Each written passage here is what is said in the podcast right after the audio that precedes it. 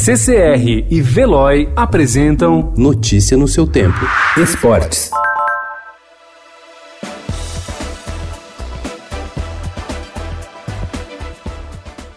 A Federação Paulista de Futebol decidiu retomar a disputa do Campeonato Paulista de 2020 assim que for possível. Em reunião por videoconferência ontem entre dirigentes da entidade e representantes dos 16 clubes participantes da Série 1, ficou definido que a competição, paralisada por causa da pandemia do novo coronavírus, voltará a ser disputada com a possibilidade de jogos sem a presença da torcida. A data, porém, ainda não está definida. A definição talvez demore um pouco ainda, mas os clubes cariocas e a Federação de Futebol do Rio de Janeiro demonstram estar bem alinhados na discussão sobre a volta do futebol. O objetivo é chegar a um denominador comum sobre garantias de segurança sanitárias para todos os envolvidos em uma partida de futebol. Uma das hipóteses é que os jogos ocorram com portões fechados em maio.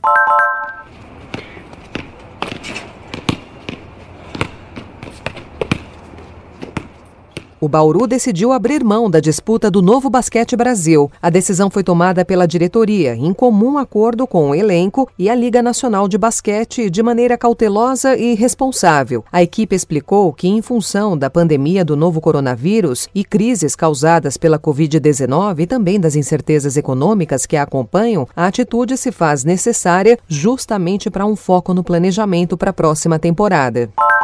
Antônio Edivaldo de Souza começou a praticar corrida aos 15 anos, em 1977. Toninho já correu provas de 10K, meia maratona, maratona, ultramaratona. Nem mesmo o coronavírus o deteve. Desde 21 de março, quando a quarentena passou a vigorar no estado de São Paulo, o metalúrgico aposentado praticamente não sai de casa. Aproveitando a garagem e o quintal, fez um percurso de voltas em formato de 8, totalizando 60 metros calculou que teria de percorrê-lo 704 vezes. Com a ajuda de um aplicativo que monitora trajetos com auxílio do GPS, cumpriu quilometragem ligeiramente superior à de uma maratona, 42.220 metros em 3 horas e 47 minutos no sábado de Aleluia.